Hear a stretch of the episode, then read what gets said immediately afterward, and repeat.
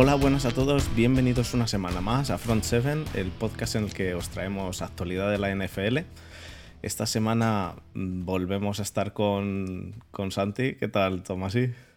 Pues muy bien, la verdad, con muchas ganas de hablar del draft porque es un tema interesante y ya estamos directamente en esos momentos previos al draft, que son los más emocionantes, yo creo. Ya, ya no queda nada, ya quedan tres semanas. La de la semana de ofensivos, la semana de defensivos y el mock, ¿verdad, Desma? ¿Qué tal, Desma? El mock.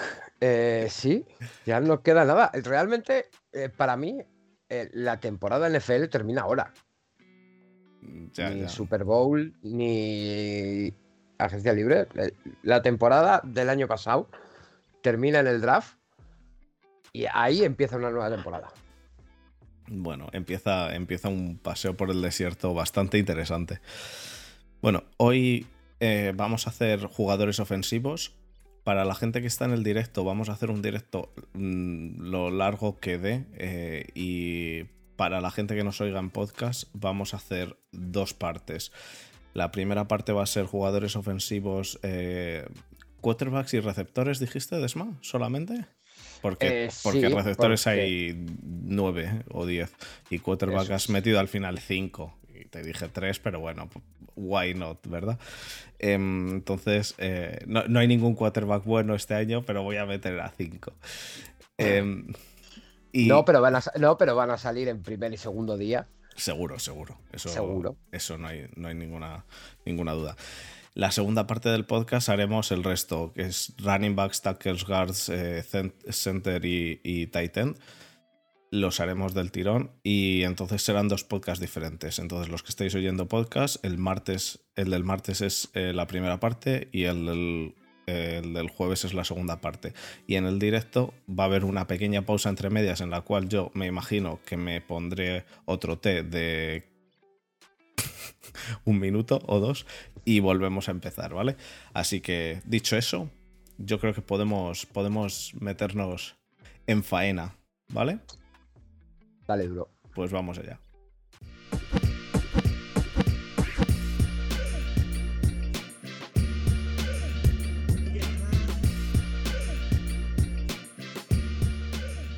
Perfecto, pues eh, como veis aquí eh, en, el, en el YouTube o en el Twitch eh, he puesto hasta el logo del draft y vamos a ir con las caras de la gente. Vamos a empezar hablando de los quarterbacks. Entonces, el, el primer quarterback, bueno, eh, eh, que, que conste que al final no ha habido ningún tipo de censura por mi parte a la lista de Desma.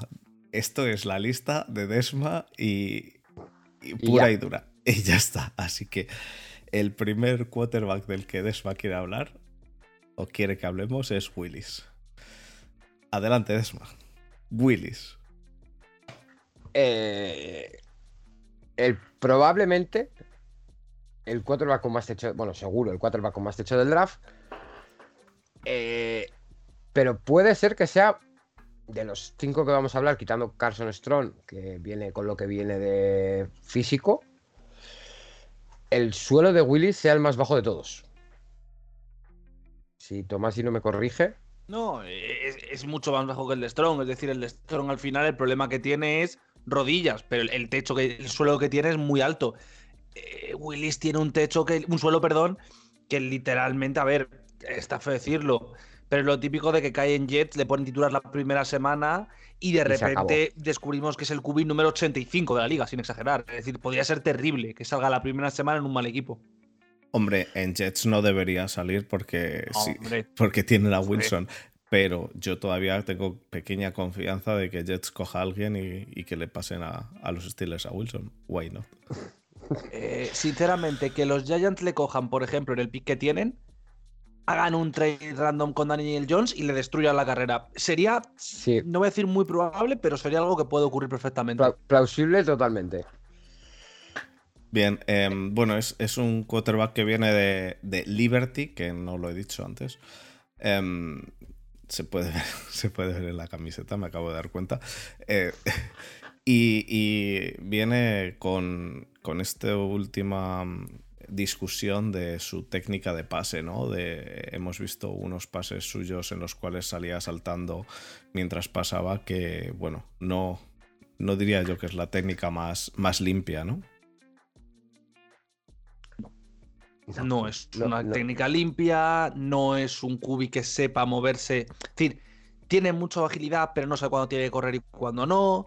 Tiene un cañón de brazo, yo creo que puede llegar, a ver, puede llegar a las 60, 70 yardas, ¿eh? es decir, de brazo. Tiene un cañón por brazo, no sabe dónde lanzarlo, es decir, él lanza la bomba y se la pela profundamente. Es cierto que el Liberty, pues lo podía hacer porque básicamente Liberty ha hecho una buena temporada gracias a él, pero tiene un grave problema. Tiene un grave problema y es que para la NFL está verde, pero verde, verde, verde. Ahora, yo creo que tiene una opción seria de mejorar bastante.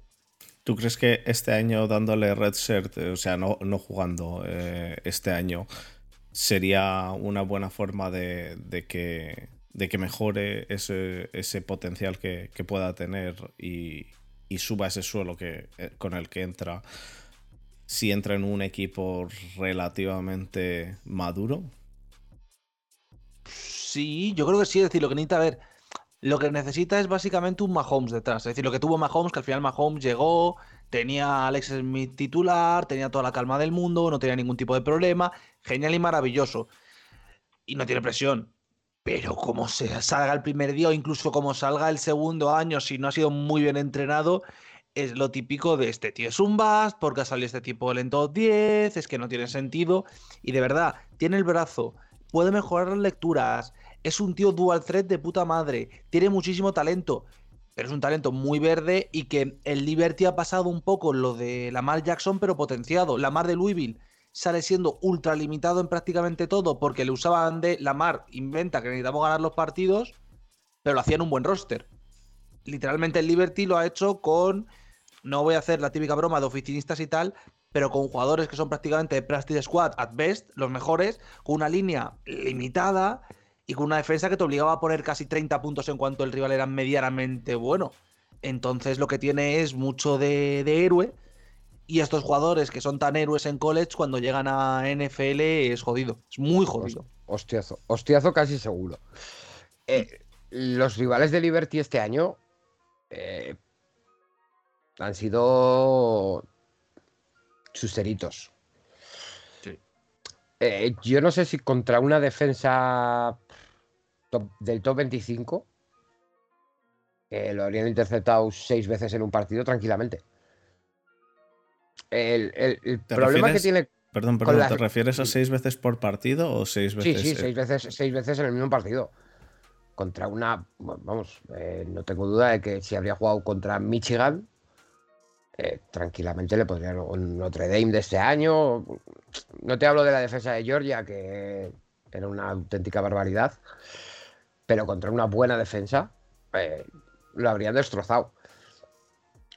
Yo el problema que tengo con Willis es el que dice Tomasi, eh, pero el principal problema es que no sabe cuándo correr y cuándo pasar, para mí. Y que eso es difícil de, de trasladarlo al NFL porque eh, lo pueden dar un machuco y dejarlo medio seco. Sí, necesitará una línea ofensiva buena, pero, pero sobre todo. Ya no, ya no una línea ofensiva buena, sino yo creo que eh, aprender eh, cuándo hay que correr y sobre todo cómo hay que correr. Sí, sí, eso, eso iba a decir, pero sobre todo un año de, de aprender, un año de estar sentado detrás de un quarterback de un quarterback, pues eh, lo que ha dicho Tomás, y un Alex Smith que, tampoco, que Alex Smith en, en los Chiefs no era, vamos, que, que no era el, la panacea de quarterback, que por eso lo cambiaron. Lo que pasa que, que bueno, valió para, para entrenar a Mahomes. Alex Smith era un buen quarterback con una carrera muy sólida en la NFL. era un quarterback sólido de la mitad de la tabla, no era un. No me vale, sí, pero no me vale que lo draften los Giants y esté un año sentado detrás de Daniel Jones. O sea. Vale. Eh, el, trabajo, el, trabajo, el, trabajo lo tienen que hacer. No me vale el, que tenga un quarterback que sea un mentor. No. Se lo tiene que hacer desde el staff. Porque si no. Eh, Puede ser muy bueno, puede ser muy, muy bueno, pero si no vamos, puede estar en dos años y medio fuera de la liga, tranquilamente. Bueno, cuando, en cuanto acabe su contrato rookie. Bueno, eh, sí, o fuera de la liga o. porque si no mejora, porque si no mejora en las cosas que tiene que mejorar, no es un tío, pues como este año Mayfield, que por H o por B eh, no va a renovar con los Browns y puede encontrar un sitio como backup. Willis, como no mejore, no lo va a encontrar. Una vez que salga de su contrato rookie, seguramente se acabó su, su carrera. Ya. Bueno, puede ser, puede ser un, puede ser un backup mm, o un no sé. Yo creo que, siempre como backup puedes tener a, algún, algún quarterback de estos. Lo que pasa es que suelen querer pasta porque han salido altos en el draft, entonces se tendrá que bajar. Sí, pero es que al final el tema con Willis es lo que, lo que comenta Marcos de que eh, cuando corre, si le echa a correr porque confía en su físico, es que ni siquiera, porque no es el típico cubijo la, la mar en Louisville literalmente era, le llegaban dos unidades de presión y salía corriendo sin ningún tipo de problema y encima cabeza loca para adelante tal. Willis es como que constantemente está buscando, el, le pasa lo que le pasó a Mahomes cuando empezó a jugar mal este año, bueno, jugó mal, jugó mal dos partidos, pero cuando empezó a jugar constantemente hero ball de intento no correr para dar el pase de 80 yardas porque tengo el brazo, pero me vienen, intento encarar sin correr, sin eh, tomar la decisión definitiva. Y es lo que le pasa. ¿Cuál es el problema? Que Mahomes tiene un talento ya y está desarrollado de tal forma por Andy Reid que eso lo puede hacer y puede completar el pase. Y Willis es constantemente esa sensación de, joder, qué bueno es este chaval, qué destellazos pega, porque pega 5 o 6 pases por partido y tú dices, este tío es uno del draft. Y luego pega 7 8 pases o 7 8 decisiones que dices, este pavo no es ni cuarta ronda, este pavo no puede jugar a la NFL. Entonces, ese es el problema no tiene todavía esa toma de decisiones y no la tiene porque es de una universidad menor. Y cuando tú vas a una universidad menor, con un staff menor y con un staff que lo que quiere es que tú ganes, que es lógico, eh, el desarrollo no desarrollarte. Eso. Exacto. Perfecto, pues dicho esto de Willis, que es el mejor del draft, eh, os, podéis, os podéis imaginar lo que queda, lo, que viene ahora de, quarterbacks detrás, detrás de, este, de este artista. El siguiente que eh, tenemos. espera, espera. Antes de nada. Eh, rango. Top 15, top 10. Por talento ni de coña, que vaya a salir. Yo creo, yo creo que del 12 no pasa. Es decir, no porque sea Minnesota el 12, pero me refiero. Es el típico Cubi que top 10, top como mucho 11, 12, alguien suba por él porque es ese, ese talento potencial que puede ser élite. Sí, yo, para mí es parecido. Top 15 seguro. Top 10 me cuesta porque para mí hay mucho nivel defensivo este año. Me cuesta, pero yo creo que va a salir ahí. Más que nada por lo que hablamos el otro día, porque estoy seguro de que va a llegar un coordinador ofensivo o un head coach que va a decir yo soy más visto que nadie y yo voy a saber eh, desarrollarlo y va a ser el mejor quarterback de la liga. Es más, si estuviera Son Payton, es lo típico que los seis gastan las dos primeras para subir a un top 5 porque Son Payton sale y dice: Por mi polla, este pavo es en mi pie en tres años. Eso es. Literalmente. Eso es. Ya, Algo pero, así. pero no, no, no, está Son Payton. en eso los, los van, más calmados.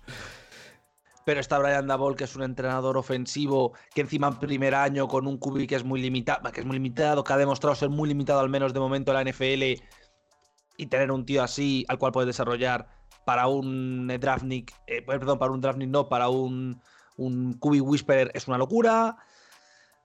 Te diría incluso que Carolina jugándose la vida, el entrenador puede fumarse, es decir, yo no lo haría, pero que literalmente llegue el entrenador, no es que quiero desarrollar a Willis porque sé que con un QB decente y de franquicia podemos ganar de verdad. Ahí el general manager le tiene que parar los pies, pero puede pasar. Alguno en Andalucía se suicida.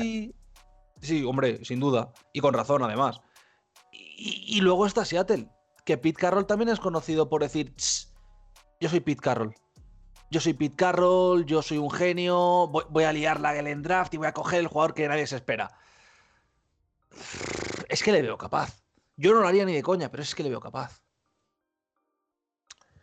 Bueno, pues para terminar con Willis, vamos a decir que en la, en la página web que me ha mandado antes Desma, que me ha mandado a mi Tomás el otro día. Que te mandó a ti Tomás. Le ponen como un Jordan Love con Rocket Shoes, con zapatos cohete. O sea, eh, mm, Nivelazo. es verdad que, eh, eh, bueno, yo pedí, un, porque yo no es algo que suela mirar, y me puse a mirar las de la NFL y dije, no, vale, una que no. nunca miréis, nunca miréis las de la NFL. Decir, dije, una, una, que no sea, una que no sea troll. Y me dijo Tomás, él está, ha bajado un poco el nivel, pero estaba muy, está muy bien. Y, y, según vi, Willis, Jordan Love with Rocket Sauce. Dije, hostia, el nivel. Sí, pues vamos a pasar al siguiente. Vamos a pasar a Pickett, que es quarterback de Pittsburgh, de la Universidad de Pittsburgh. Em, manos pequeñas, eh, pero ha tenido un último Pero gran corazón. Pero gran corazón. Ha tenido un último año que ha sido para enmarcar, pero solo ha sido un último año. Entonces, eh, Desma, ¿cómo, ¿cómo, ves tú a Pickett con tu odio que le puedas tener a la Universidad de Pittsburgh debido a la rivalidad de la NFL? Eh, es oriundo de Cleveland.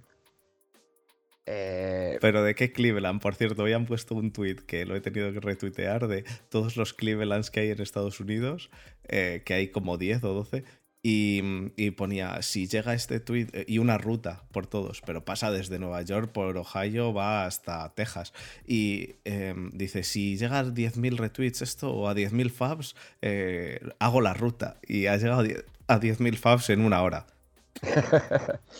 Así que. Eh, eh, no, pero, pero fuera de bromas. Es oriundo de, Cleveland, Cleveland, Ohio.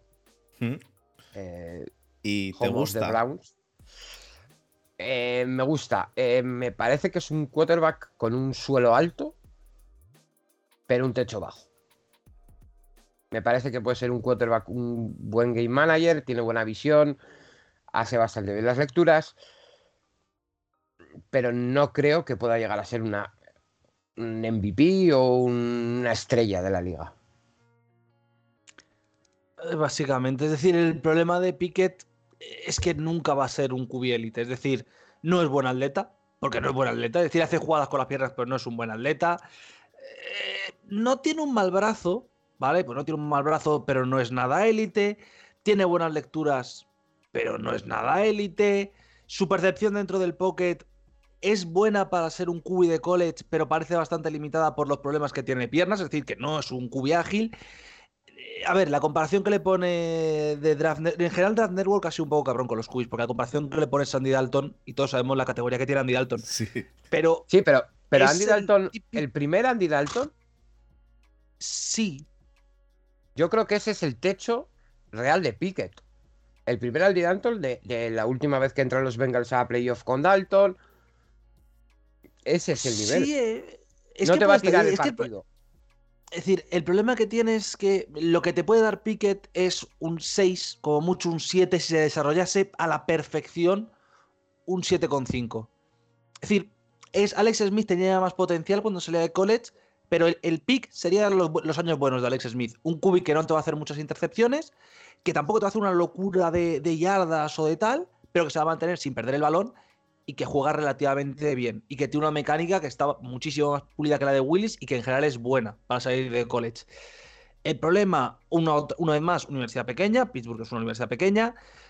El talento que tiene para mí es claramente segunda ronda, es un cubi, va a salir en primera, no hay debate sobre eso, va a salir en primera, pero la sensación que da es que cuando ha tenido que jugar contra universidades grandes, y estoy pensando en un par de partidos de 2020 que son horrorosos, la sensación que da es de un tío ultra limitado. Es cierto que este año, un calendario más fácil, un esto más fácil, él ha jugado bien, pero es eso, da la sensación de que le falta bastante para poder ser, joder, un cubi top 10, top 15.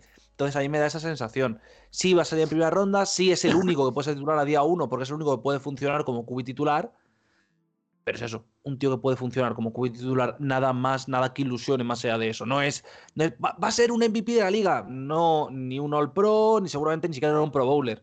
Es un tío que va a hacer carrera y que va a ser titular, pues eso, 8, 10, 12 años si se desarrolla bien, porque es un QB promedio. Pero es eso, un QB promedio y, puede saltar a eso. Lo que, lo que hemos dicho antes de que Willis, eh, si sale bien, puede ser una estrella, y si sale mal, seguramente no pase de su contrato rookie para mí Piquet es todo lo contrario. Es un tío que, que va a hacer carrera en la liga sí o sí, ya sea de titular o de backup. Lo que mm. decía Tomás, si va a salir en primera, seguramente. Eh, bueno, seguro. ¿Debería salir en primera? Ni de coña. ¿Mejor a, a QBs que hay ahora mismo como QB titular? Como por ejemplo Drew Locke.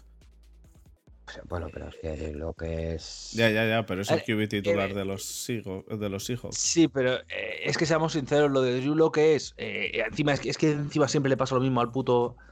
Al puto Elway. Tiene muy buen brazo. Todo lo demás que necesita un QB es que tiene muy buen brazo. Es que la mete, la mete 185 yardas. ¿Y de qué cojones me vale que la meta 185 yardas si no la mete dentro del campo? Hombre, has visto qué brazo tiene? Siempre no. Ahora, ahora, ha cogido, ahora ha cogido a Russell Wilson. Ya, ya, pero me refiero cuando ha tenido que draftear cubis. Todos los cubis del Wii tienen el mismo problema, que es 185 yardas de rango. Eh, pasar el, no sabe, pero 185 yardas. No, pero mi, pregunta va más orientada a si, si realmente es un QB que es mejor que lo que hay ahora mismo. Sí. Eh, pues, eh, pues sin duda será, será titular pronto y posible primera ronda. Sí, pero el, problema que, tienes es low, low, eh, low price Kirk Cousins, ¿vale? De, su tope de nivel, es decir, de posición en un esto de draft. Si hiciéramos aquí de cubis, de quién puede ser, eh, barato, un Kirk Cousins barato. Top 15, top 20 actualmente, pues es mejor que Fields porque Fields tiene que desarrollarse más, aunque Fields sea mejor a futuro. Es mejor que Locke. Eh, es mejor que el que tenga Panthers ahora mismo, que no sé si se mantiene Darnold, pero creo que se mantiene, así que sería mejor que él está a la altura, por ejemplo, del QB de, Miami, es mejor que todo lo que hay en Pittsburgh. Eh, en Giants no sé qué decirte con Daniel Jones, pero posiblemente tiene menos potencial, pero es mejor a día de hoy. Es decir, es ese perfil. El problema que el problema de que el problema de todos los que has dicho es que todos esos equipos menos Pittsburgh eligen en el top 15. Y este tío no puede salir en el top 15 que no puede. con el talento, es que yo con el, sobre todo con el talento defensivo y de receptores y de línea, es que es un draft muy completo, quitando los cubis, para mí, bueno, los cubis y los running backs y los, bueno, los titans que ya sabemos lo que son, es un draft muy completo y este tío no puede salir en el top 15. Christian Ponder salió en el top 15. Para mí, ese siempre es el baremo con el que tomamos los cubis. Si Christian Ponder, con lo que te venía de college, que es lo que cogimos nosotros, pero con lo que tenía de college fue top 15, literalmente e, es mucho mejor, ¿eh? que conste, es mejor. Pero es la sensación constante de, en cuanto el Cubi tenga X cosas, ya le van a poner ahí, porque es que, es que tiene, tiene capacidad para jugar ya en la liga, ya, pero no bien. Pues esto es lo mismo. Este sí que puede jugar bien, pero le falta eso. Bien. Como has dicho tú, Santiago, el, la, la similitud es a, Andy Dalton, la similitud que le ponen. Que bueno, todos, todos los que llevamos viendo NFL un tiempo sabemos lo que ha sido Andy Dalton en sus mejores años y lo que es Andy Dalton en sus, pues en sus peores años. Así que vamos a pasar al siguiente, que no sé por qué le ha puesto aquí tan arriba a Desma, quizá porque no va en orden de mejor a peor exactamente. creo que sí. Pues has puesto. estamos hablando de River. No, ha puesto a Howell. Em, yo, he visto, he visto tape de, todos los, los QBs y, para mí Howell quizá no lo, no lo, ponía como el tercero mejor. Aún así, em, bueno, Universidad de North Carolina em, viene... Eh, bueno, eh, eh, habla, habla tu Desma, que, me va a dar latos. te da latos. Viene de la Universidad de North Carolina. Eh, volvemos otra vez a lo mismo de Willis. Viene muy verde. Viene muy verde. Sonó eh, durante casi la mitad del año pasado, más o menos, para ser primera ronda fijo. Se ha caído con todo el equipo. Totalmente. Y volvemos a lo mismo, es que el nivel que tiene, eh, si habría salido en el draft del año pasado, no, este tío no es ni top 7 de los cubis. Pero es que este año es top 3. Es que este año va a salir sí o sí el segundo día, bueno, seguramente en segunda ronda. Tomás, si tú le pones como top 3 de los, de los QBs que hay, ¿le pones antes que a Corral? A ver, por, por talento, escucha, por talento, yo pongo a Strong por delante. Pero lo que pasa es que yo a Strong le he, dejado, le he dejado para el último por el tema de las rodillas. Y Corral, a mí me parece que tiene los huevos muy grandes. Pero es que lo que te iba a decir. Pero de ahí para adelante. Es que, Sí, pero es que Howell es un poco, es decir, es un poco, tiene cojones. pero ¿qué más? Tiene cojones. Es decir, el problema que tiene, y esto lo digo, lo digo muy en serio, es el tío no es un mal cubi per se, ¿vale? Pero es que el tío tiene una lectura. Es decir, es uno de los pocos cubis que yo he visto saliendo de college que literalmente su plan es: tengo una lectura. Y, después tengo una lectura, me la suda. El balón va a ir ahí. Pero va a ir ahí, ya está. Entonces, a veces da la sensación de que es en plan de. Hace las cosas físicamente bien. Es decir, el pavo sí que tiene ciertas cosas bien de cómo saca el balón, de cómo mueve tal. Le falta algo de, técnica, pero eso me da lo mismo. Es decir, la técnica se gana rápido en la NFL. Saliendo de college, para salir de college no tiene mala técnica. Exacto. Exacto, para salir de college tal. Pero la sensación que da muchas veces es, tiene muchos huevos, es decir, las pelea todas, etcétera, etcétera. Pero en cuanto ve el balón, dice, bueno, mi lectura primera es el slant y voy a pasar al slant. Y le da lo mismo que salte un tío la ruta, que salte en dos, que salte en tres. Él dice, balón al slant. Claro, hay jugadas que solo haces en la NFL y es que te interceptan 850 millones de veces. Claro, el, problema de esto es lo que, lo que hemos dicho varias veces, que el, el, traspasar todo ese conocimiento con el que vienen a la NFL es muy complicado porque, porque de repente haces eso en la NFL y, las defensas de NFL no son iguales que las defensas que hay en college. Em, en este caso, em, vamos. Bueno, no vamos a hablar mucho más de. de. de Howell. En, en The Draft Network le comparan con Sam Ellinger, el que es. Eh, a ver, esa, esa, comparativa es de cabronazo. Es decir, pues Sam Ellinger, el que aquellos que sigáis a Rotoring sabéis que es el hombre de los cojones, porque literalmente Hellinger es lo único bueno que tiene. Que en Texas le echaba unas pelotas que ya le gustaría a muchísimos jugadores y lo digo muy en serio. Luego el pavo, bueno, es, limitado, ¿vale? Pero el tío le echa unos huevos que es tremenda. Entonces, claro, eso está muy guay, eso está muy chulo, pero no es para jugar a este nivel. Yo entiendo el por qué le intentan, intentan hypearle, pero es decir, por qué intentan a Hellinger tal, pero este tío es mejor. Este tío es mejor que Hellinger y tiene más futuro que Hellinger. Ese es el principal problema. El principal problema me refiero de la comparación. Este chico, a ver, eh, Zape, Skinum, que lo he leído en, la guía de, que saca Athletic, no me acuerdo aquí, el hace Brugler, que sigue razón. Este tío, no, es que no sé a quién podemos comparar a Howell. Eh, pero no es Ellinger, es decir, sale mucho más pulido que Ellinger del draft. Ellinger literalmente era una séptima ronda que había que usar porque es que el chaval eh, es lo típico. Ellinger es el cubi que es drafteado porque tú dices, para equipos especiales me puede valer. Howell es alguien que sí puede funcionar en la NFL. Le falta mucho, pero puede funcionar. Así que. Howell, necesita. Eh, un, este, este, sí que necesita un veterano, pero un veterano de estos de que le quedan dos años para retirarse. Madre mía, la tormenta que está viendo en tu casa, tío. Sí, sí, sí, pero literal. Eh, Howell sí que necesita un tío que sea un veterano, pero no que le quede un año, sino que le queden dos para retirarse y pasarse dos años eh, haciendo única y exclusivamente lecturas. y, de, ahí para adelante eh, ver si funciona. Pero vamos. Pues vamos a pasar al último, al último quarterback de la lista. Eh, como, como digo, yo he visto a Corral y me ha gustado más que Howell, pero bueno, los dos están a un nivel parejo. Em, vamos a pasar a, Strong, que como, como habéis dicho, viene de la Universidad de Nevada eh, y viene con, el problema de las rodillas. Em, debería ser un, un, QB bueno, pero con esto de la rodilla, pues eh, mm, eh, es, más, es más una... Es más una lotería, ¿no? Si va a funcionar o si no va a funcionar. porque dependerá de cómo se le, cómo se le termine de arreglar la lesión. ¿Cómo lo ves tú, Tomás? No, no, no, arreglar no se le va a arreglar. Eh, no se va a arreglar, es decir, la lesión, la lesión de Strong, es decir, yo ahí sí que me identificado con él, que es una lesión que es que es degenerativa, es que no tiene opción, no hay forma, no hay una operación, no hay un esto, es una, una lesión degenerativa que le va a joder la rodilla siempre. Es, es la putada.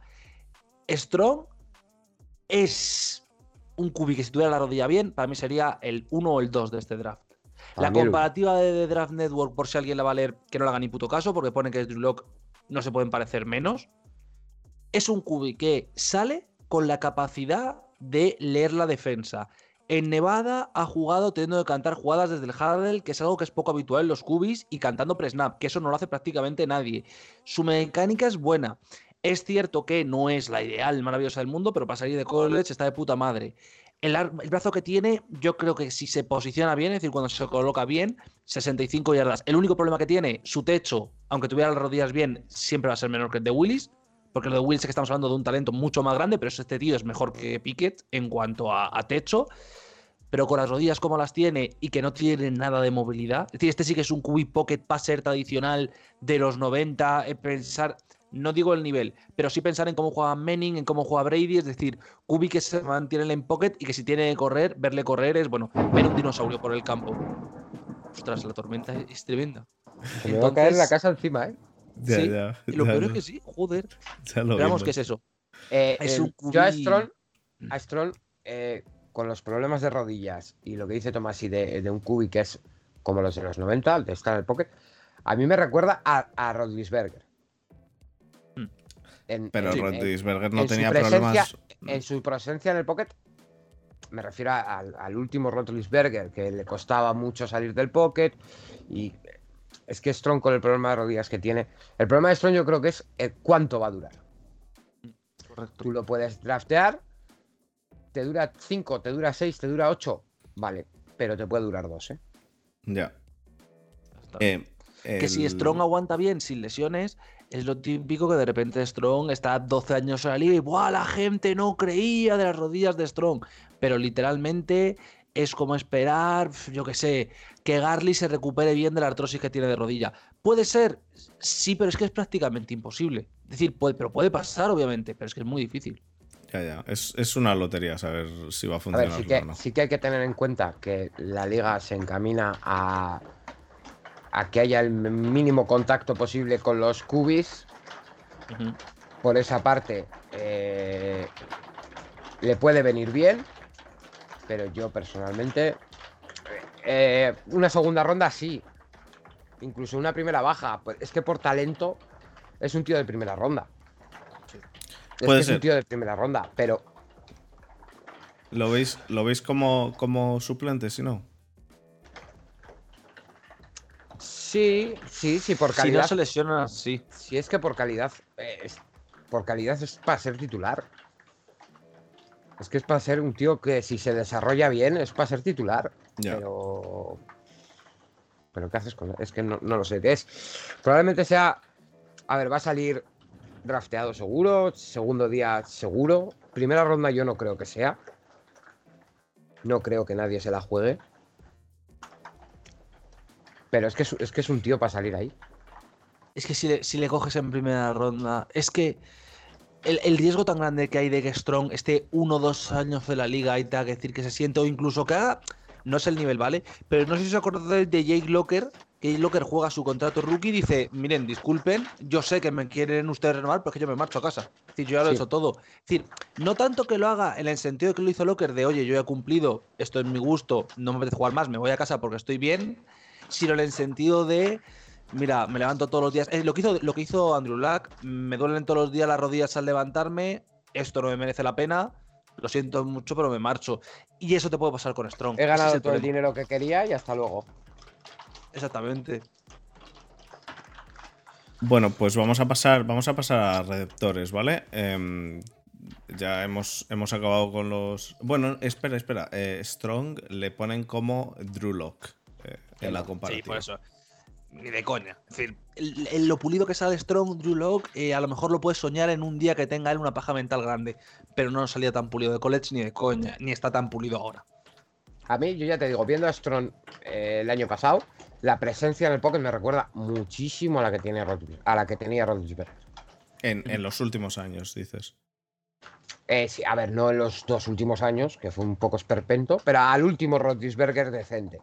Esa presencia en el pocket, ese tío grande, que le cuesta salir, que cuando sale parece que va a asfaltar a alguien, pero que va a cámara lenta. Ya. Ese, eh, Bueno, vamos a pasar al, último eh, quarterback porque en el último momento Desma me dijo que metiese un quarterback más. Y, y bueno, ese es eh, Reader. ¡Sape! ¿Cómo? Eh, Zape. Em, Reader, eh, quarterback de Cincinnati. Em, viene en. Bueno, la, comparativa es Ryan Tannehill. Mm, no sé cómo, cómo, lo veréis. Para, para mí, es Reader eh, también quizá lo pondría Poelin por delante de Howell. A mí me gusta un poco más, pero bueno. ¿Tú cómo lo ves, Santiago? Eh, Reader para mí es top 2 en, en, talento potencial. Es decir, Reader es un tío que no es Willis, pero sí tiene todas las armas, sí que ha mejorado muchísimo en su último año, sí que tiene un buen brazo, sin tener un brazo exagerado, es decir, no tiene el brazo Willis, pero tiene un buen brazo. Mola mucho cómo corre y normalmente no se sale del pocket. Es decir, es un tío que no se sale del pocket. ¿Cuál es el problema? Que no se sale del pocket, pero tampoco le viene la presión. Tienes un tío que la aguanta dentro, es decir, tiene mucha confianza en su línea, pero llega a un punto donde si la presión llega por un punto donde él nos espera, totalmente le, asfalta. Es decir, le asfaltan porque no le presión. Ese es el problema que tiene. Pero tiene el atleticismo, tiene el brazo para ser un buen cubi, no le mal para ser un cubi que viene de Cincinnati, que tal, no le mal. Y es un tío. A ver, Tannehill, el, el problema que tenía cuando venía de college es que solo había jugado dos años de cubi y se notaba. Es decir, estaba muy verde en ciertas cosas. En otras era un, atleta puro que funcionaba muy bien. Creo que Reader es más maduro en eso, tiene más experiencia, tiene más talento, pero todavía le falta. todavía le falta un poco. Reader yo creo que es el típico que alguien se enamora de él, le deja un año y el segundo año puede funcionar. Y Reader es el típico cubi que eh, yo le tengo colocado un poquito por encima de Reader, un, perdón, por encima de Corral, un poco por encima de Howell y un poquito por encima de Strong por la lesión es el típico cubi que alguien se va a encoñar de él y va a salir en primera ronda casi casi seguro o justo al final de la segunda. Pero es el típico cubi lo que pasó con Jordan Love en Packers, ¿vale? Que alguien dice, este tío es mi cubi de futuro y sube al 25, sube al 26 y coja a Reader. ¿Tiene el talento? ¿Tiene el futuro para ello? Yo creo que sí. Ahora bien, una vez más, o se le desarrolla muchísimo o es un pavo que tú le sueltas a la liga a día 1 o a semana 5 y literalmente le va a coger una línea defensiva y le va a hacer 5, 6 y 7 y siete sacks porque no va a ser capaz de leer por dónde le vienen los golpes. Exacto. Claro. Sí que es verdad que Reader eh, hay que tener en cuenta que ha llevado una universidad como Cincinnati a los playoffs. Mm. Que, es que todos sabemos que es muy complicado sacar a las cuatro grandes de allí. Eh, a mí lo de no leer la presión eh, es algo que es que en la NFL no es la NCA, o sea, es que lo, lo, deja el muñeco. Es que un, golpe bueno. Tiene que aprender. Un golpe bueno y lo deja muñeco. Y, no saber leer la, presión, eh, eso es un problema. Sí, pues eso, lo que ha dicho Santiago.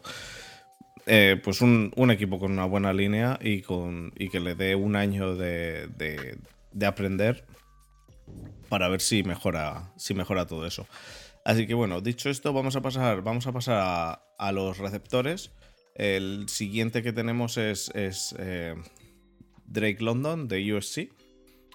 Em, lo primero que decir es. La, lista de receptores. Hay nueve, me parece. No sé si nueve u ocho. Eh, receptores este año Mm, yo me parece que son eh, superhumanos en velocidad. ¿eh? ¿eh? lo estábamos hablando el otro día, las velocidades que, han cogido este año en, la Combine han sido directamente de, alucinar. Mm, incluso no solo los receptores, pero bueno. Eh, pero, ¿cómo, ¿cómo, veis a, a London? ¿Y realmente veis, antes de empezar con London, que puedan salir ocho receptores en primera ronda? No porque al final la posición QB, eh, corner, van a salir algunos. Bueno, y porque hay mucho talento en defensa. Es decir, no van a salir ocho. Ahora, si tú me dices, pon, pon notas a la peña, a lo mejor me salen ocho en primera ronda, sí. A mí me A nivel talento, sí. A mí me salen, que van a salir seis fijos. Seis seguro. El otro día cuando hicimos la lista me dice, mándame tres. Le dije, no. Coño.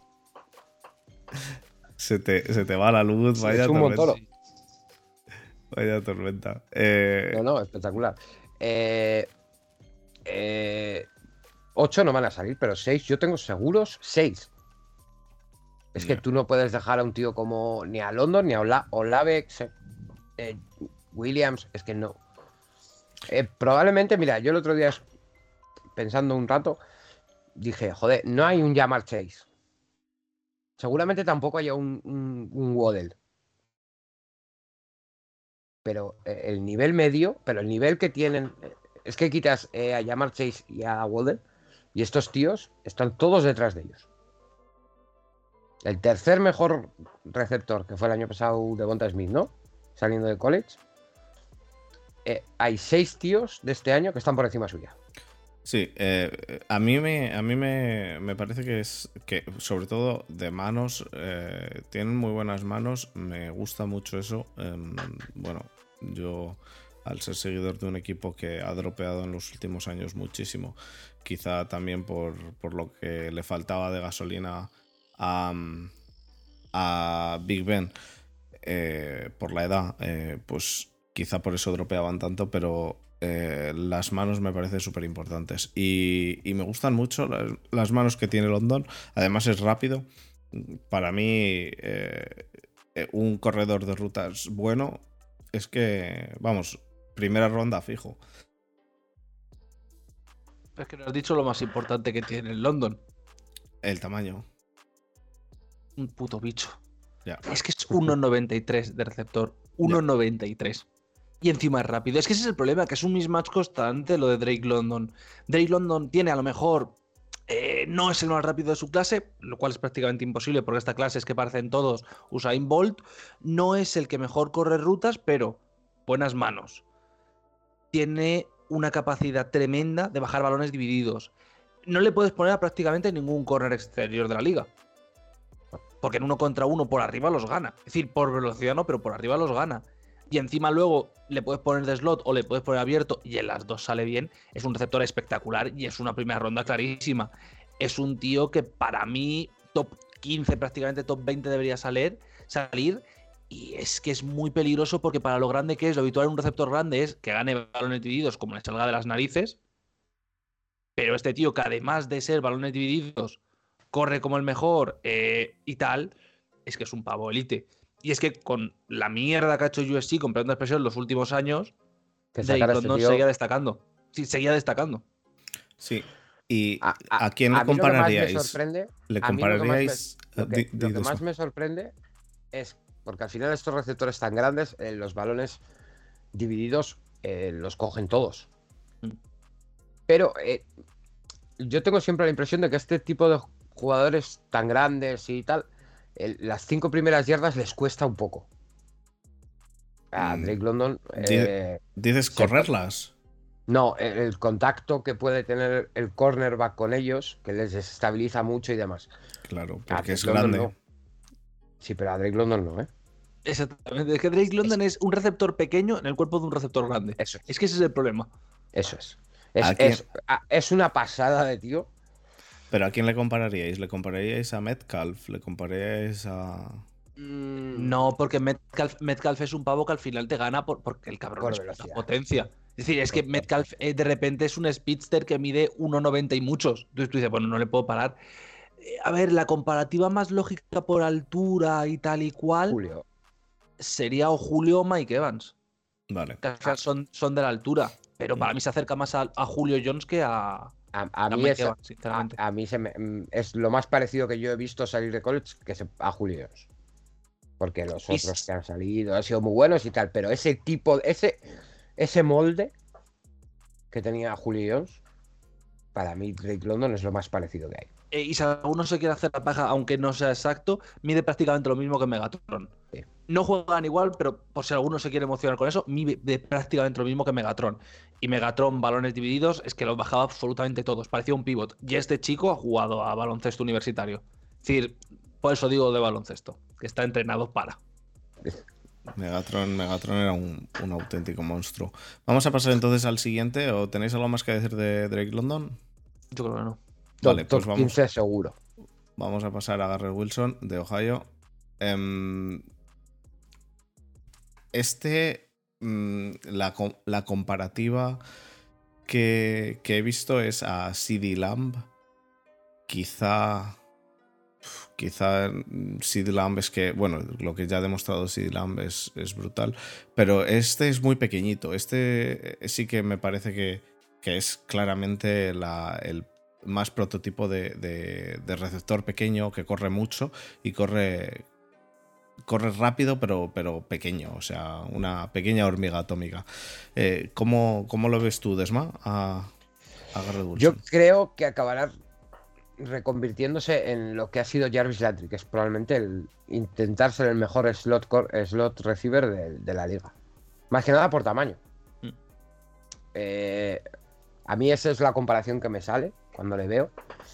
Un tío que puede jugarte por fuera, pero que donde mejor yo creo que lo va a hacer es saliendo desde el slot, aprovechando la velocidad y que corriendo rutas, a mí probablemente sea el que más me gusta de todos. Sí. Es que, pero el, problema de Wilson es que quien lo pille lo tiene que tener muy claro. Es decir, este tío es un slot en la NFL. Se puede poner como quiera, es decir, el tío. Eh, al final, 6-0 no es que sea un receptor extremadamente bajo. Pero es que el tío es que literalmente es. Lo que tú le pides a un slot, lo es. Es. un tío que aguanta muy bien el balón, es un tío que sale de la línea de scrimmage, es uno de los que tiene más recursos al salir de la línea de scrimmage. Uno de esos jugadores que tiene 3, 4 cosas que puedes hacer que dices, hostia, es muy indefendible. El problema que tiene es la ofensiva del acastado. Estás en Ohio State, has compartido equipo con Olave, has compartido equipo con otros receptores absolutamente élite. Ha lucido menos, ha lucido menos de lo que quizás habría hecho en otra universidad. Pero la comparativa con Landry a mí me gusta porque es el típico tío que tú no le vas a ver mucho en el campo de 2.500, 3.000 yardas, tal. Pero de repente te encuentras que en una temporada va a tener 95 eh, recepciones. Y vas a decir, coño, ¿y este pavo cómo? Porque todos van a ser de 8 8 5 yardas y luego te gana otras 5 o 6 en aftercatch porque juega muy bien el aftercatch. El problema más grande que tiene ahora mismo eh, es que las manos a veces se lo olvidan.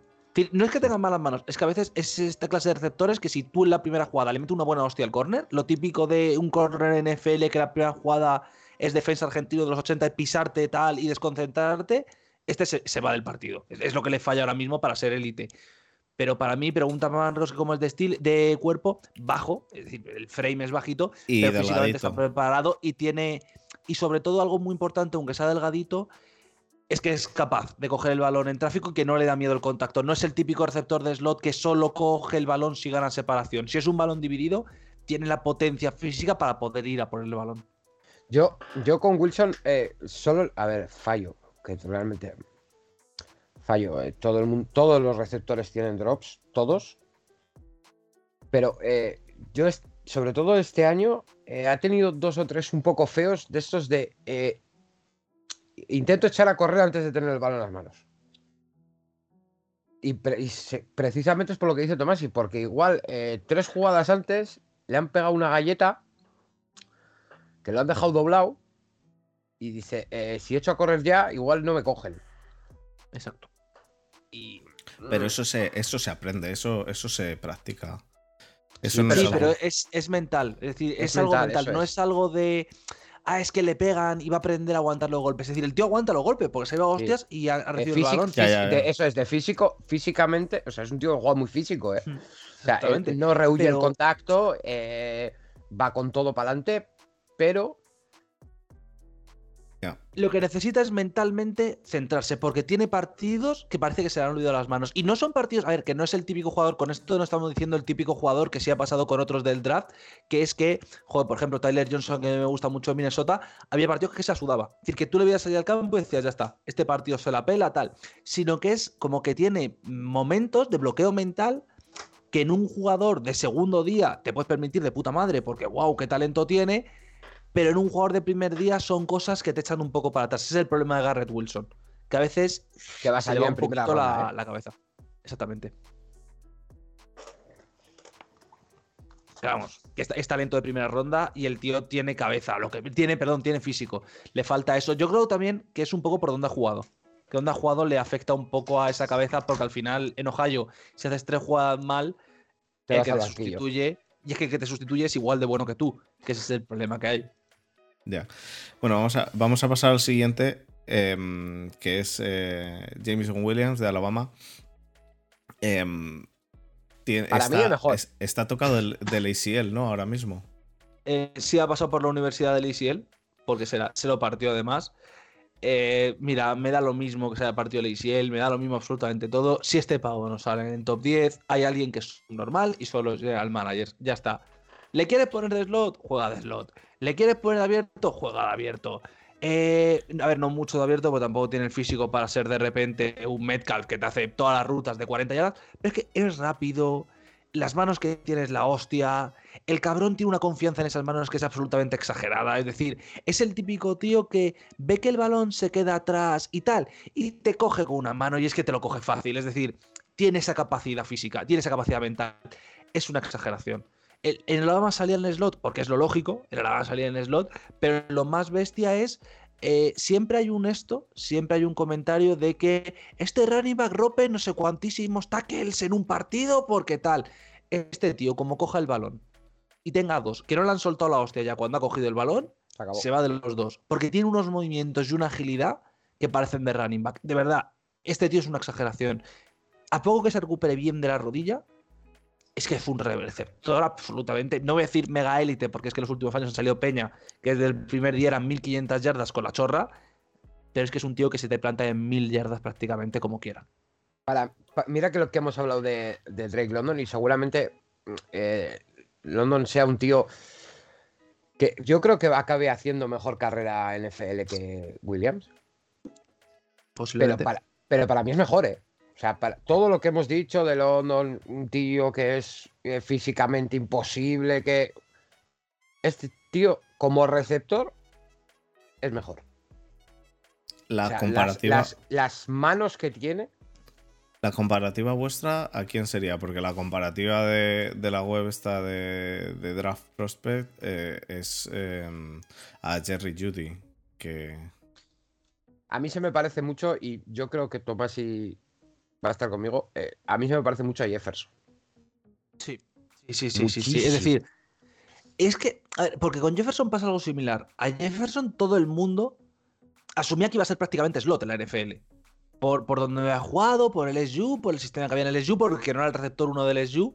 Y literalmente, Minnesota que ya tiene a Zile, que ya tiene a gente así, dice, bueno, pruébale de exterior y se infla. Y se infla porque tiene la velocidad para ello. Y es que eh, de Williams no se suele hablar tanto porque no fue B. Pero hay rutas donde no recibe el balón, que es una puta exageración porque literalmente a su corner la ha desquiciado. Es decir, en una defensa personal a su corner le desquicia en todas las jugadas, es esa clase de receptor. Entonces, provoca que algún corner le saca del partido. Y es lo que hace Jefferson muchas veces, que no es que reciba tantos balones, pero es que al que tiene de corner llega a una jugada donde literalmente le agarra y saca una pass interference o un holding porque es, es que se me ha vuelto a ir y va a recibir. Aunque no vaya el balón a él, es, se me ha ido, tengo que cogerle. Y eso Williams lo hace a la perfección. De verdad que Williams, si, si va bien con la rodilla. Sí, que al final es una lesión que tampoco un ACL hoy en día no te retira. No, no te retira, pero puede ser complicado y te puede bajar la velocidad y eso no, es ha sido una lesión limpia, no ha tocado un nervio, no, nada. O sea, ha sido una lesión completamente limpia. Vale, vale. Y este tío, eh, para mí es el receptor 1. Eh, se puede dudar después de la lesión con London, pero para mí es una auténtica máquina. Hmm. Em, ¿le, veríais, ¿Le veríais entonces como, como receptor 1 de algún equipo en un, en un año? O incluso empezando desde ya como receptor 1 de algún equipo. Joder, empezando desde ya, yo le veo receptor 1 en 3-4 equipos de la NFL con la chorra, porque no hay nadie a su nivel. Y. Es que omitiendo y en 20, a. Y en 20 o 25 también. Sí, es que los únicos que se me están ocurriendo así es Minnesota porque tiene lo que tiene, Seattle porque tiene lo que tiene, 49ers por el sistema que tiene, que al final es un sistema donde Divo Samuel encaja a la perfección, pero en cualquier equipo que no esté un Keenan Allen, que no esté un tío así, receptor 1 ya está, el receptor 1 y encima eh, haciendo, haciendo, haciendo yardas. Hizo Olive que si Atlanta es pronto, Atlanta ni de coña es pronto. Es decir, Atlanta, lo que pasa es que no tienen Cubi, pero este tío cae con Matt Ryan el año pasado. Bueno, hace, hace Matt Ryan 5.000 yardas solo de. Bueno, chico, bájala. Bueno, chico, ahora le rompes. Así, y así a doble y a triples coberturas. Así que os podéis imaginar lo que estamos hablando con este chaval. Perfecto, pues eh, uno de los mejores receptores. El 13 de Cleveland era buen número. Ostras, el 13 de Cleveland, yo creo que no llega tan, tan abajo, pero es que entre con la lesión, con la lesión, con la lesión yo creo que sí llegaba. Con la lesión yo veo que es el típico jugador que o Minnesota, que tiene tradición de draftear QB en primera ronda, o Dallas, se, se forman tres esto y dicen, yo subo. Si yo a este pavo no le dejo que baje ni de coña. Literalmente es el típico jugador que Jerry Jones lo ve y dice, lo, ficho. Me da igual en qué pique esté, lo ficho. Y en este caso, en el caso de Williams, es que tiene sentido pillarle, aunque no tengas necesidad. Perfecto, pues vamos a pasar, vamos a pasar al siguiente, que ya hemos hablado un poco de él, eh, de Ohio State, eh, Chris Olave.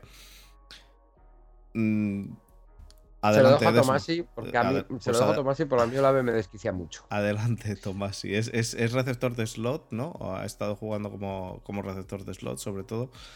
Eh, mm, tiene buenas manos. yo lo que he visto es que tiene bastante buenas manos. Mm, corre bien las rutas, eh, es rápido, mm, de fuerza quizá regular, ¿no? Un poco... Eh, quizá no, depende de cómo le pongan contra un cornerback un poco más fuerte que él, quizá no, no puede con él, pero, pero receptor de slot hasta ahora, ¿no? Sí, sí hay un problema con él. Primero, yo tengo un problema con él básicamente que se ha escuchado a Pablo tanto tiempo, al de route running porque no es que la aborrezca, pero es que está muy abajo con el Enhype.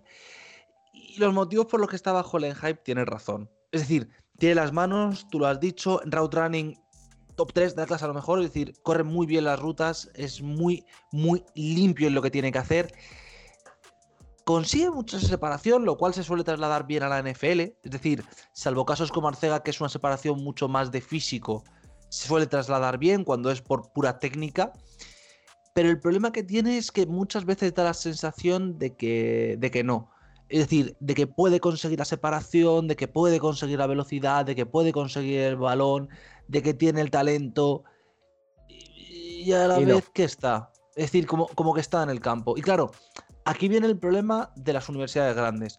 Si este pavo estuviera, por ejemplo, es verdad que Minnesota tiene una buena clase en los últimos años, pero si este pavo está en Minnesota, tú dices, bueno, el pavo tiene talento y por eso está abierto. Pero cuando juegas en Ohio State, la pregunta constante es: ¿este tío consigue la separación porque es muy bueno? ¿O este tío consigue la separación porque todas las universidades le consideran el receptor 2? Exacto. Entonces, y ese es el Y el uno consideran a Wilson. Claro. Da la sensación de que muchas universidades, el problema que tienen, y lo van a tener, yo creo, todo, es decir, los va a tener en la NFL, es que Olave es el típico jugador que tú dices, el tío es muy bueno, eh, al tío le van a dejar solo, tal, muchas veces da la sensación de que está solo y que luce tanto porque el sistema de Ohio State hace que esté solo y luzca tanto. Entonces, a mí es el problema que tengo con él. Es un tío de primera ronda, eh, cuidado, que nadie, que nadie me, me confunda, que me confunda con lo que digo. Pero para mí no está al nivel de Wilson, para mí no está al nivel de los primeros líneas. Y la sensación que me da es que es de todos los que van a salir en primera ronda, seguro, el que más probable es que llegue a la NFL y de repente nos demos todos la hostia de, coño, este pavo no es tanto como pensaba. Como pensábamos, exactamente. Ese es el problema que tiene. Yo creo que es el, receptor más polarizante de los top de todos. Eh, hay gente que lo tiene el 2 y hay gente que lo, tiene el 8. Como, como similitud, como prospecto, em, lo que nos ponen en, la web esta es em, de Bonda Smith. ¿A quién.? No, sé definírtelo. Yo literalmente es que no sé a quién compararlo. Porque es que es tan la sensación de. O puede ser muy, muy bueno, mejor es lo que hemos conocido en la liga, o puede ser un pavo que tiene unos problemas gravísimos para separarse. Yo no podría compararlo con nadie, sinceramente, porque me da la sensación constante de no sé qué estoy viendo. Y cuando veo tape de Olave, no sé qué estoy viendo, literalmente. Cada jugada es como decir, Vale, bien, pero ¿cuánto es gracias de él? ¿Cuánto es por lo que no es suyo? ¿Qué cojones pasa aquí?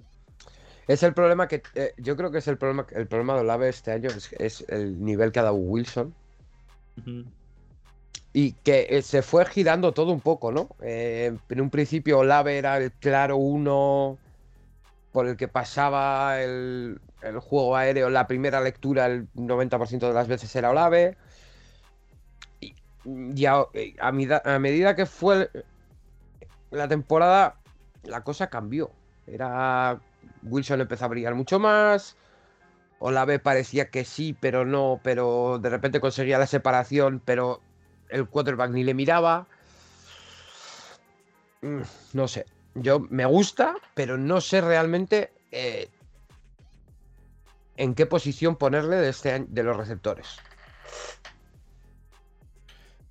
Bueno, pero en primera ronda, ¿no? O quizá inicio de la segunda. Sí, sí, no, primera ronda, primera ronda. este, este, este, tío, del, 20 del 25 no pasa. Así te lo digo, del 25 no pasa. Y del 20 seguramente tampoco. Correcto. A no ser que alguien se enamore de uno de los que tiene más esto, del 25 no pasa ni de. Desde el 20 no pasa ni de coña. Vale, vale. Pues vamos a pasar al, siguiente, que es eh, Traylon Burks de Arkansas. Mm, receptor 1. Em, ¿cómo, le ves? A este, a este yo le pondría en el, mismo escalón que Wilson. Yo tengo. Para mí, el, el Tier 1 clarísimo son eh, London y Williams. En el 2 tengo a Burks y a y a Wilson. Y, luego ya vienen los y los demás. Pero para mí, Burks puede ser. Le puede pelear a Wilson el receptor 3. Ha estado jugando en Arkansas, que era un porro. Aquello. Y aún así, este tío va a ser primera ronda. O sea, para mí lo mejor que tiene es, el físico y cómo corre las rutas.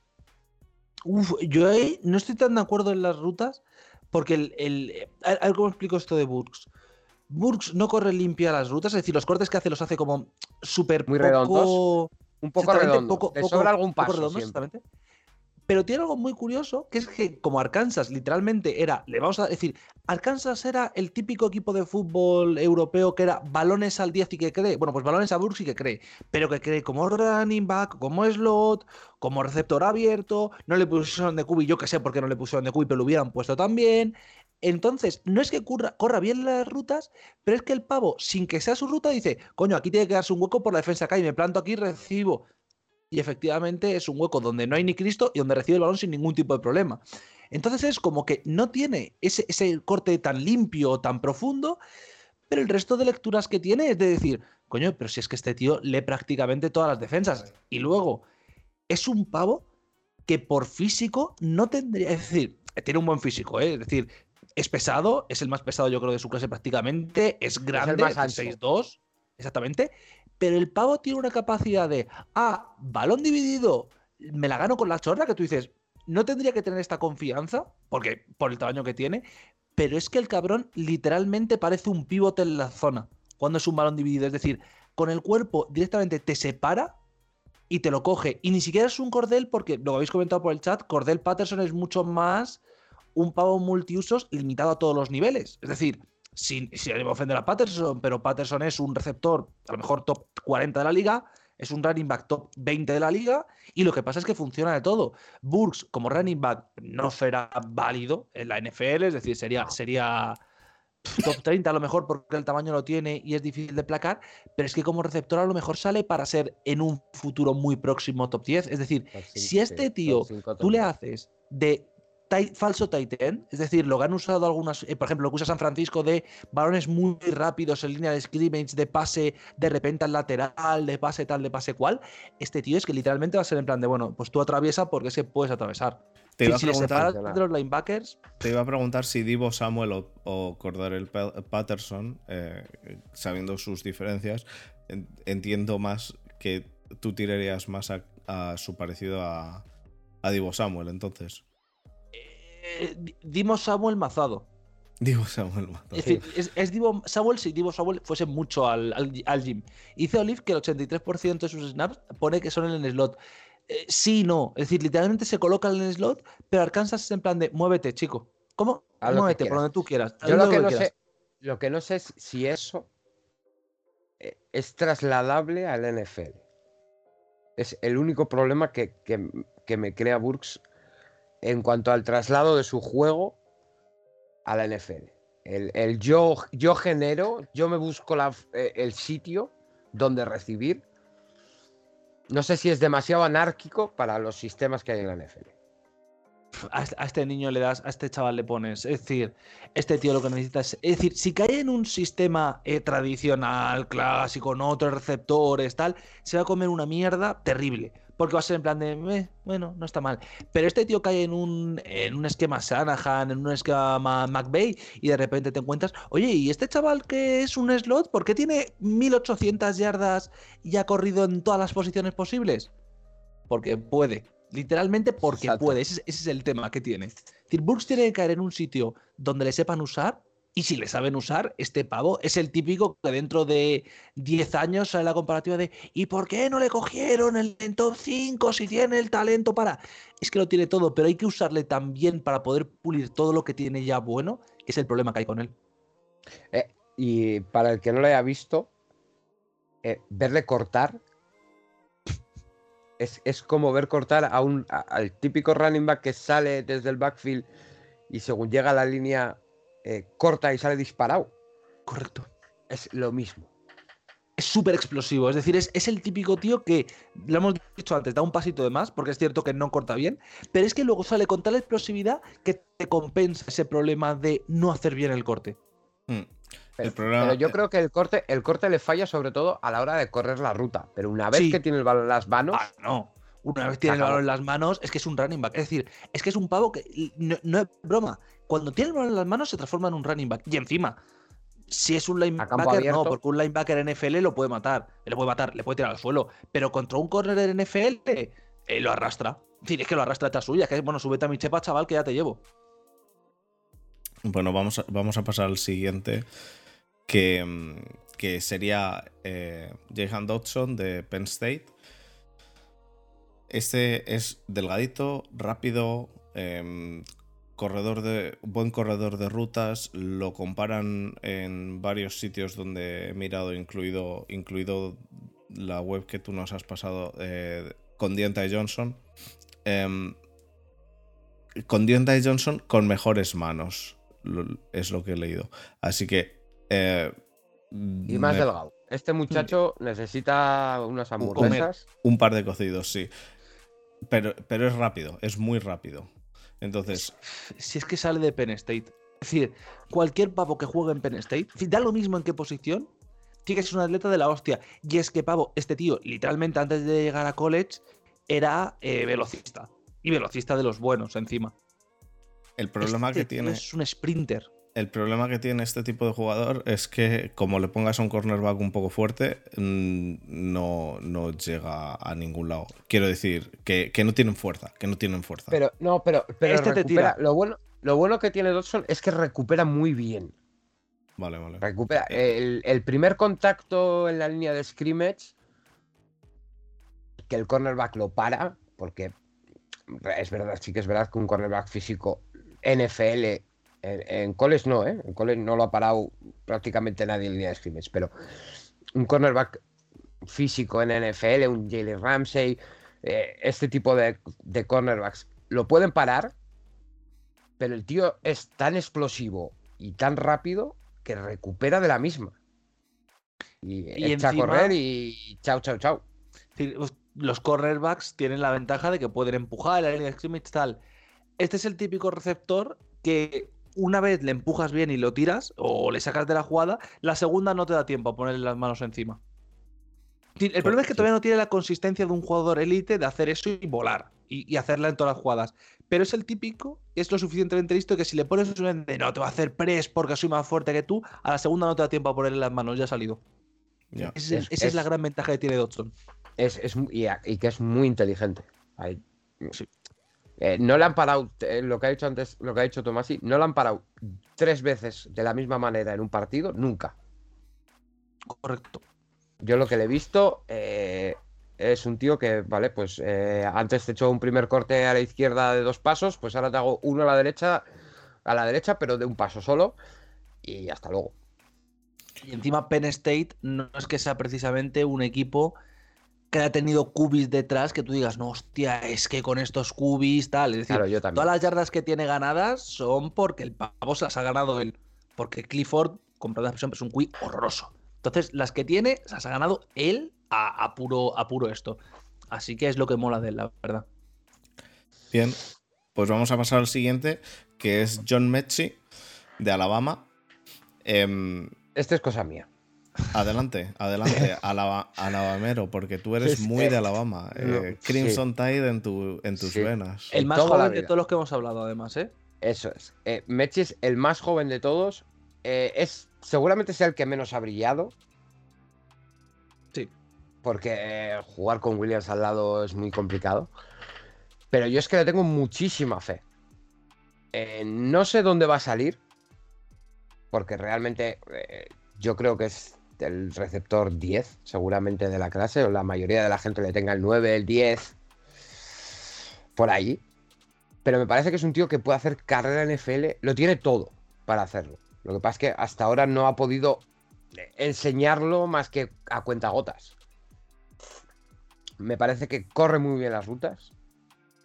Eh, es un tío fuerte, muy fuerte y que juega muy grande, tío. Es, eh, o sea, tú le ves jugar, eh, no es todo lo grande que, son otros receptores, pero el tío, vamos, eh, le da igual un linebacker, le da igual un cornerback físico, le da igual un cornerback rápido. A mí me gusta mucho, a mí me tiene enamorado. A mí no me tiene tan arriba como, como a Desmond, pero primero, es que jugar con Williams es una putada para cualquier otro receptor. Porque ya, es que pareces malo en comparación, ¿vale? Es decir, pareces malo. Pero el tío es un jugador. Tiene un problema, ¿vale? Este problema es grave, que es cuando el balón no va al pecho, le cuesta. si el balón le va al pecho, las coge todas, pero si le va un poco larga, le falta todavía desarrollar eso. Pero es que eh, tiene la misma ventaja que tiene Williams. Si el tío coge el balón, es que es un touchdown casi asegurado. Es decir, es muy rápido, tiene mucha velocidad, rompe a los defensas por velocidad y sobre todo es el típico jugador que no te gana a 20 yardas, a lo mejor un sprint puede estar empatado, aunque normalmente lo va a ganar. Pero, a 60 es que a te mata. a 60 te mata y a 5 también. Es decir, es el típico jugador que en las primeras 5 yardas te revienta, luego le puedes más o menos aguantar, pero como sea un go, no llega a ningún corner de la liga. Es, es otro speedster. Entonces, a mí me parece que es el típico que va a salir el puesto 38, a lo mejor cuando sale en primera ronda. Pero es que tiene un talento el cabronazo que es sencillamente exagerado. Yo creo que. Mira, tú has dicho el 38. Yo creo que con la clase que hay. Yo creo que igual no sale ni en segunda ronda. Igual no sale ni en segunda ronda. Pero es un tío que, si, eh. si, le corriges cuatro cosas, para mí puede ser elite. Pero elite hay que tener en cuenta que hay muchísimas más posiciones eh, que cubrir, que estos son solo receptores, por eso... Pero, pero quizá, quizá sí que salga al final de la, segunda ronda. Yo tengo... Como dice Tomás, Tengo la esperanza que el de que llegue a tercera. Yo creo que va a salir antes. Es decir, estoy convencido de que alguien va a ver a Mechi. Es verdad que a lesión le a afectar, pero decir, mira, es un crío, es rápido, es bajito, le puedo poner directamente en el slot a base. Bueno, pues vamos a, vamos a pasar al siguiente que, hay que ir terminando. El siguiente es George Pickers de Georgia. Eh, se ha perdido media temporada 2021, algo así, ¿no? Por una lesión. Más o menos. Más o menos la mitad. Eh, si vuelve como estaba, pues receptor 1. No se sabe si va a volver como estaba, pero habrá, hay que esperarlo. Eh, buen corredor de rutas, eh, un buen atleta. Mm, Tomasi. Te dejo con es muy bueno. El problema es que es un tío que es clarísimo para qué vale. Es decir, eh, si pasa a la NFL es un receptor 2. En todos esos equipos en los que caiga. Es el receptor 2. ¿Solo le verías como receptor 2? Es que es donde puede funcionar. Es decir, si tú le pones como receptor 1 le va a costar muchísimo, porque no tiene el IQ suficiente, porque a veces no tiene versatilidad. Es un poco, eh, para que me entendáis, lo que a mí me pasa con Metcalf a veces. Que Metcalf con lo que está al lado funciona de puta madre, porque todas sus habilidades se ven potenciadas al mil y funciona muy bien, pero él solo, como receptor 1, como hombre que tiene que cargar con toda una ofensiva, yo creo que no puede. Que no puede o que no debe. Le, cuesta generar. Yo creo que le cuesta generar. Le cuesta, le falta un poquito para generar separación, le falta un poquito para irse en velocidad, le falta un poquito para irse como corredor de rutas. Eh, y si tiene un foco al otro lado, yo creo que todo ese poquito que le puede faltar no, le va, no va a serle necesario. No, es que, es que ese es el tema. Si le pones como receptor 2, todo lo que tiene es para ser el mejor receptor 2 de la liga. El problema es que todo lo que tiene es para quedarse un pelín corto, corto para de ser receptor 1. Exactamente, ese es el problema. Eh, yo creo que no va a ser primera ronda por las lesiones, porque no tiene tampoco eh, algo que tú digas, este tío es muy élite, más allá del físico, que es verdad que es grande, que es potente. Entonces a mí me da la sensación de que va a ser esa segunda o tercera ronda que puede funcionar, pero que no está a esa altura que tú digas es pick 25, es pick 30. Tiene talento, pero es eso, le falta constantemente un poquito para poder saltar más, un poquito para ser receptor 1. Y creo que no va a llegar nunca a dar ese pequeño salto porque le falta un poco de todo. Pero como receptor 2 sería el mejor de la liga en el equipo en el que cayera. Pero eso, receptor 2, que pueda jugar a lo que él quiera y sobre todo que corra y corra y corra y corra, balón de 50 yardas y pilla. Píllale para defender, ya está. Para mí, mira, pues volviendo un poquito a lo mismo que hemos dicho antes, la comparativa es Jarvis Landry, pero no el de ahora. El que sale de Miami. Hmm. Que él quería ser receptor 1, que él quería ser receptor 1. Y se vio que realmente no es receptor 1, pero como receptor 2 probablemente sea mm, top 3 de la liga. Básicamente. Esa es la comparación para mí. Bien. ¿Dónde eh, para ti, eh, ¿tienes a Pickens por encima de Mechi o por debajo? Yo le tengo por debajo. Es decir, es que a mí Mechi me parece que todo lo que hace lo hace mejor.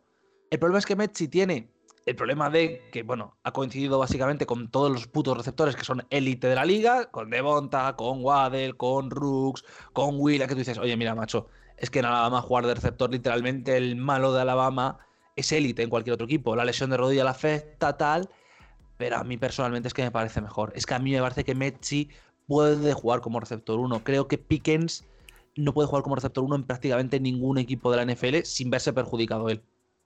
El día equipo es muy complicado. Exactamente. Bueno, pues vamos a pasar al último, al último receptor del que vamos a hablar hoy, que es Sky Moore, em, de Western Michigan. Mm, Tomás, sí, veo que te ríes. Oh, Sky Moore me gusta mucho. Sky Moore es muy divertido de ver. Es un pavo que es muy divertido de ver. No sé cómo va a trasladar a la NFL, porque a mí me da la sensación que a lo mejor para, para la NFL es que es bajito, es muy bajito. Sky Moore es muy bajito, ¿vale? Es un tío que la medía más, pero es que es 5 o 9.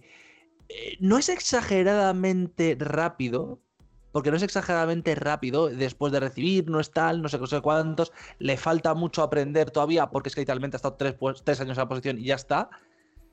Pero es que el tío es capaz de hacer muchas cosas. Y en Western Michigan, que es una universidad mediocre, hace tantas cosas y es tan divertido de ver que quiero que lo vaya muy bien en la NFL porque es el típico jugador que puede ser constantemente highlight. Porque todas sus recepciones, pueden ser muy divididas y las puede coger a pesar de ser bajito, porque tiene una capacidad de aguantar dentro del campo que es extraordinaria, porque hace cortes que son una puta locura. Es decir, este tío sí que es de estos que el corte que haces, ¡pa! Literalmente un corte, fuera, un corte, fuera. Es súper limpio para lo poco que lleva de receptor. Si fuese un receptor de 8 años que lleva de instituto, seguramente sería mucho más cruel con él. Pero que es muy divertido de ver. Y sobre todo, que pueda aguantar el press como lo aguanta ahí me hace mucha ilusión. No es un jugador de primera ronda bajo ningún concepto, Sky Moore, ¿vale? No debería salir en primera ronda, pero es el típico día, es el típico jugador de segundo día que es súper divertido tenerlo en tu equipo, porque hace un poco de todo y lo hace todo pasándoselo bien, y eso mola un huevo. Le comparan a Sterling Shepard, eh, visto en la web, en la web que nos has pasado. Eh, ¿A quién le compararías tú? Ya en NFL, a Sproles, a Sproles no me parece mala. A ver, al final es evidente que nos estamos basando mucho en la altura para la comparativa con Sproles. Claro. Pero a mí es esa clase de receptor highlight reel que me gusta. Lo que pasa es que yo a Sky Moore eh, le puedes poner de retornador. Iba a decir no le pondría de retornador, pero le puedes poner de retornador. A mí, no me acaba de emocionar, pero a mí, para mí es un slot, eso sí. ¿eh? La comparativa que tengo con él es el Renfro de este año. Sí, lo que pasa es que para mí es más espectacular, pero sí. Sí, es más espectacular, pero, pero ese tipo de jugador que es pequeñito, pero no rehuye el contacto, a él le da igual todo, va con todo. Y es más rápido que Renfro, yo creo. Pero tienes es, ese, típico receptor pequeño que, le da igual ir al golpe. Eh, y, pero a mí lo que más me flipa de él es eh, que el corte. Hace el primer corte y se acabó. Y o lo para el safety o no lo para nadie. Bien. A Skymore le hemos metido porque Javier, eh, tu amigo el acerero, eh, está enamorado de él. De hecho, me preguntó lo de mí. Dice, oye, primera ronda. ¿de ¿dónde vas? No, primera ronda. será tercera. Será tercera. Como eh, segunda se, se elabora muchísimo, pero poco más. yo creo que su, spot de salir es finales de segunda, tercera, principios. Si alguien, si le ven igual que, que es muy, que es muy pequeñito, pero bueno, lo de que es muy pequeñito, el año pasado ya se vio con Devonta que que ya no influye tanto en los receptores. Bueno chicos, pues con esto hemos acabado los receptores, así que vamos a hacer el cierre para el podcast, una pequeña pausa de un minuto y empezamos el podcast siguiente del jueves y hablamos de... Es la primera vez que empezamos a las 12.1 de los podcasts, así que eh, vamos al cierre y hacemos esto rápido. Vamos, vamos allá.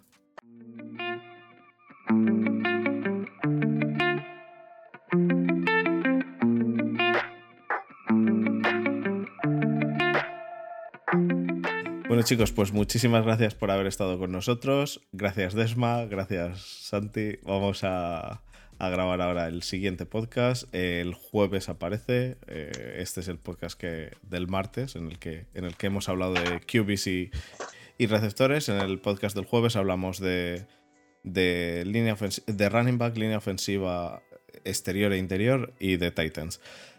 La semana que viene ya nos, nos metemos con defensa. Así que... Y le damos fiesta, y le damos fiesta a Tomás. Bueno, si quiere estar. Eh, Necesito una semana de fiesta.